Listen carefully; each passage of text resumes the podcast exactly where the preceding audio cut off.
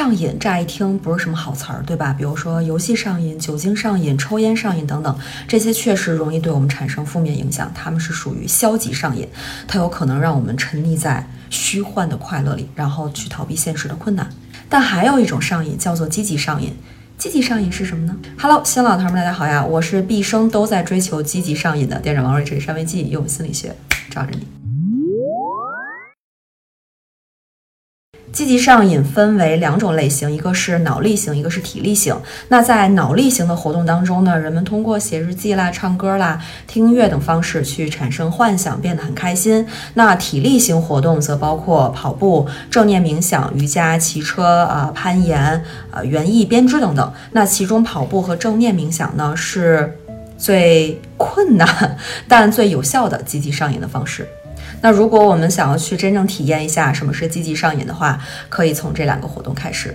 但是呢，任何事情它只要满足下面的六个标准，都是可以获得一定程度上的积极上瘾的体验的。第一个标准，你做的事情是非竞争性的；第二个标准，这种活动对于你而言是很简单，然后不需要很费力就可以做好的。第三个标准是，你可以独自完成，或者是少数情况下需要和别人一起。但是如果非得你自己一个人的话，也能完成。第四个标准，你相信这种活动会给你带来一定的价值，不管是身体上的还是精神上的。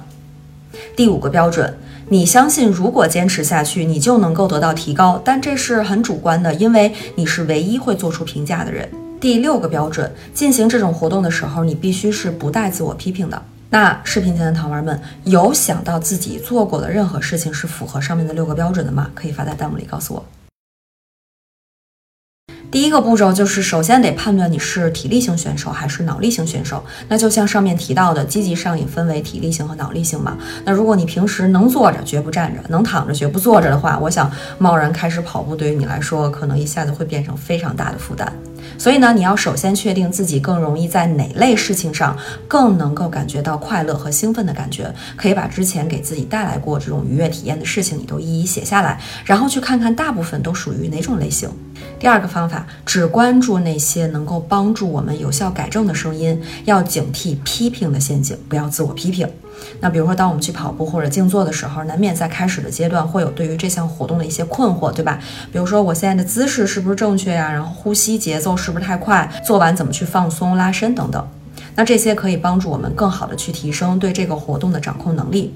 因此呢，反思是值得好好进行的。但是反思可不等于批评。如果我们总觉得自己做的不好，对自己要求太严格，就会有压力，就会变得对自我感知过于敏感。那去做这个活动的时候，也变得不再有趣。第三个方法，取消休息日这个概念。如果我们想要积极上瘾，那需要做的这个事情，并不是一项工作，不存在上午休二、单休双休的概念，它更像是归属于我们每天吃饭、喝水、睡觉，呃，什么洗澡啊这一类活动里。你肯定不会说特别去规定某一天这一天坚决不许睡觉，对吧？所以反过来，那我们设置休息日的时候，我们的潜意识呢，可能就会马上把去要做的事情归入到你不情愿的工作的类型。当中了，那你很难进入积极上瘾的状态。所以呢，形成每天都想要去做的习惯，这种日常中的习惯，可以让我们在后面的时间里边，逐渐的进入到一种自动去完成，而不需要在休息和不休息之间去做计划，然后去反复纠结。